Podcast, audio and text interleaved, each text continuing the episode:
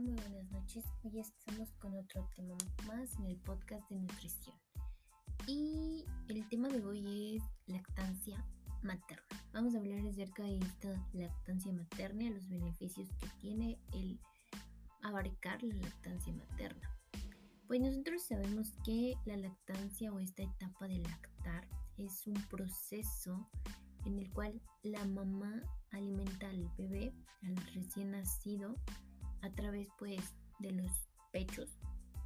Y estos se agregan obviamente leche inmediatamente eh, después de que nace el bebé o prácticamente en el proceso de embarazo pues esta etapa o esta lactancia se recomienda que debería ser el principal alimento del bebé por lo menos unos seis meses es lo indicado que sea estos seis meses, pero se recomienda más que sean máximo hasta los primeros años de vida, que sean los dos primeros años de vida este, de nuestro bebé, ya que la lactancia, más bien la leche, aporta los nutrimentos necesarios para el crecimiento y desarrollo del bebé. En cuanto a la protección, sobre todo se ha visto que esta leche materna protege a nuestro bebé de ciertas enfermedades, inclusive de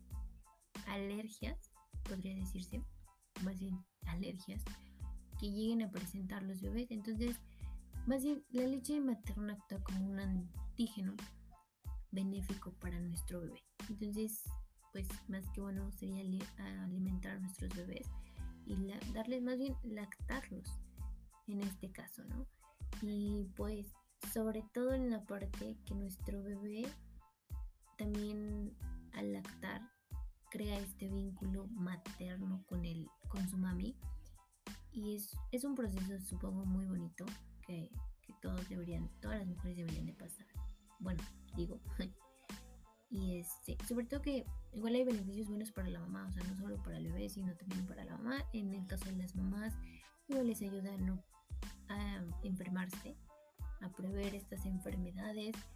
Este, se ha visto en, algunos casos que inclusive si tú lactas, este, llegas a, a evitar este cáncer de mama. Entonces más que es benéfico, pues lactar y darle esta leche materna a nuestros bebés.